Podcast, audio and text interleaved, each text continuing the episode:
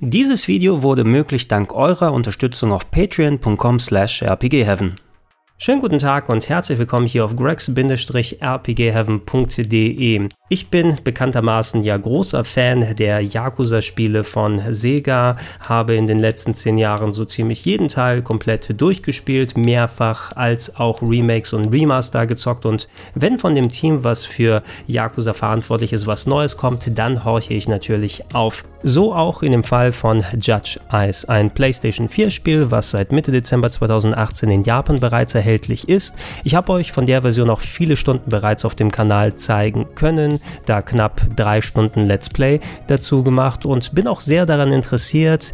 Diese Version soll lokalisiert unter dem Namen Judgment am 25. Juni 2019 hierzulande erscheinen, aber das scheint jetzt eventuell nicht mehr zu passieren. Worum geht es konkret? Der japanische Schauspieler Pierre Taki, der nicht nur einem Charakter in Judgment seine Stimme verleiht, sondern auch sein Gesicht wurde komplett gemotion captured, der wurde vor kurzem von der japanischen Polizei mit Verdacht auf Kokainbesitz verhaftet. Offiziell angeklagt wurde er zum aktuellen Zeitpunkt noch nicht, allerdings hat es für Sega ausgereicht, den Verkauf von Judgment komplett einzustellen. Das heißt, man kann weder die japanische Retail-Version kaufen, noch das Spiel im PlayStation Network erstehen. Auch viel von Werbung und Tweets wurden zurückgezogen und äh, ja, zum aktuellen Zeitpunkt ist das Spiel quasi nicht existent.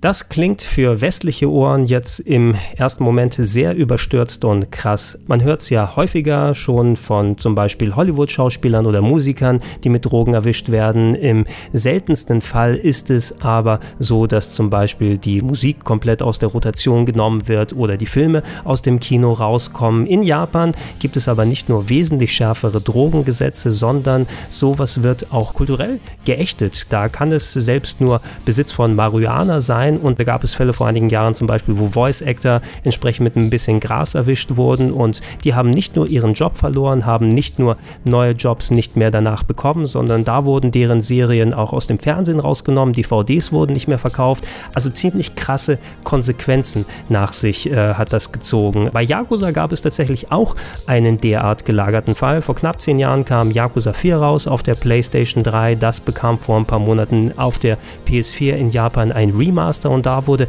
einer der vier Hauptcharaktere komplett recastet. Ähm, die Figur des Tanimura, der Schauspieler, der den gespielt hat, der ist vor ein paar Jahren mit alleine nur Verdacht auf Kokainbesitz. Da gab es weder eine Verhaftung noch eine Anklage aus ja, der Entertainment-Industrie ausgeschieden und Sega hat sich entschlossen für das Remaster, nee, wir übernehmen nicht die Grafik und die Voice Lines, wie sie im Original gewesen sind, sondern wir holen komplett neuen Schauspieler rein und der spricht die Rolle komplett fertig. So ein Aufwand bei einem Remaster hat selbst Sega in der Form noch nicht gemacht, aber wenn es dann mit Drogen zu tun hat, wird eben zu diesen drakonischen Maßnahmen dann gegriffen. Im Fall von Pierre Taki kommt zum Beispiel auch dazu, es ist nicht nur Sega, die gehandelt haben, sondern auch Square Enix, denn Pierre Taki spielt in der japanischen Version von Kingdom Hearts 3. Olaf hat ihm seine Stimme geliehen und äh, einige Tage nach Sega hat auch Square Enix gesagt, hey, wir werden da nochmal rangehen und Olaf recasten. Es gibt keine, ja, keinen Rückruf, keine Einstellung des Verkaufs von Kingdom Hearts 3, aber auch dieses Spiel wird geupdatet werden.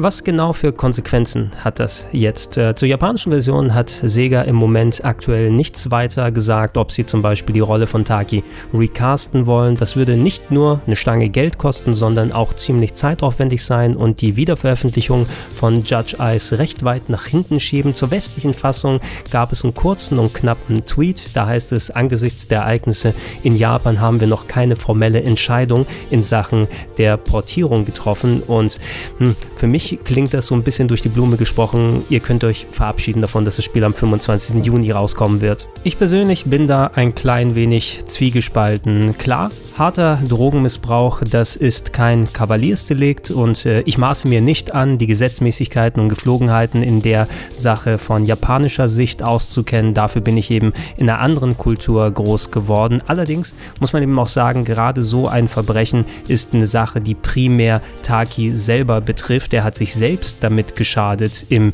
Hauptsinne und nicht anderen Leuten. Und das invalidiert natürlich nicht seinen Beitrag, seine Performance, die er in Judge Eyes abgeliefert hat. Und man muss eben sagen, es ist auch immer noch ein Beitrag. Es ist nicht quasi Pierre Taki das Spiel, sondern er ist ein kleines Rädchen in einem großen Ganzen, wo viele Leute daran mitgearbeitet haben, wo viele kollaborativ dieses Spiel gemacht haben und aufgrund der Verfehlung einer einzigen Person quasi komplett all das aus dem Verkehr zu ziehen und eventuell nicht mehr zum Verkauf anzubieten, das klingt doch mega unfair. Vor allem muss man dabei bedenken, dass in Japan mit den Verfehlungen anderer berühmter Leute, die in meinen Augen wesentlich schwerer wiegen, wesentlich lascher umgegangen wird. Da gab es vor ein paar Jahren den Fall des Schöpfers der Kenshin-Mangas und Animes. Der wurde von der Polizei daheim mit Kinderpornografie erwischt und anstatt dass er in den Knast wandert und seine Werke aus der Öffentlichkeit genommen werden, bekam er eine Geldstrafe von nicht mal umgerechnet 2000 Euro, ging nicht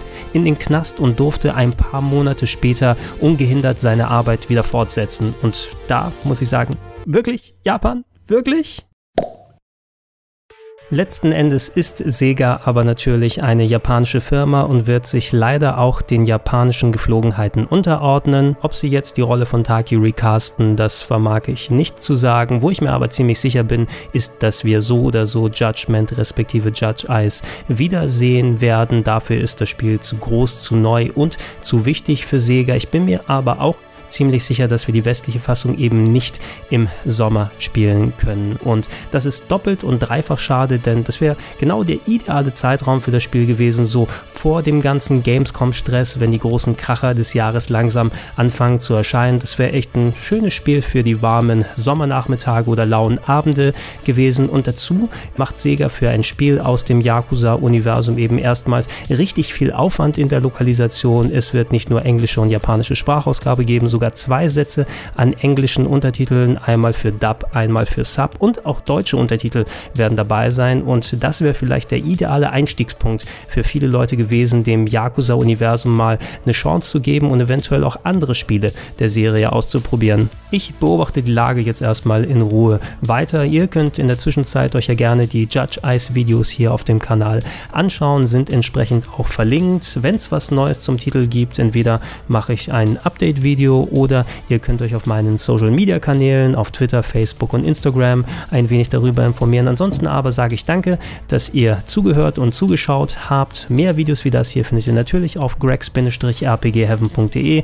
Podcast-Version als auch der Gedankensprung und der Plauschangriff finden sich auf plauschangriff.de und falls ihr es noch nicht macht, ich würde mich freuen, wenn ihr mich mit einem kleinen monatlichen Betrag auf patreon.com slash rpgheaven unterstützt. Danke und tschüss.